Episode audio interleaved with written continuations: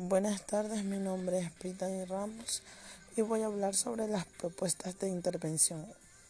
El objetivo principal de la intervención es la restauración del capital natural de las zonas de bosque seco dentro y inmediaciones del bosque protector Cerro Blanco, que han sido degradadas por la extracción del material petrolero para la producción del cal anteriormente por empresas como Cemento Rocafuerte, Cemento Nacional y actualmente Olsin.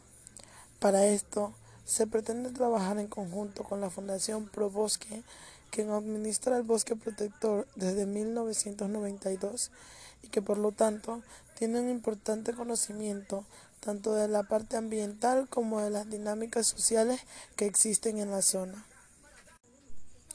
La intervención contará con varias fases. En su inicio se realizará un diagnóstico del área delimitando las zonas de explotación minera que han sido abandonadas y levantando en cada una de ellas información básica como el grado y tipo de degradación, tipo y estado de los suelos, pendiente, cobertura vegetal, etc.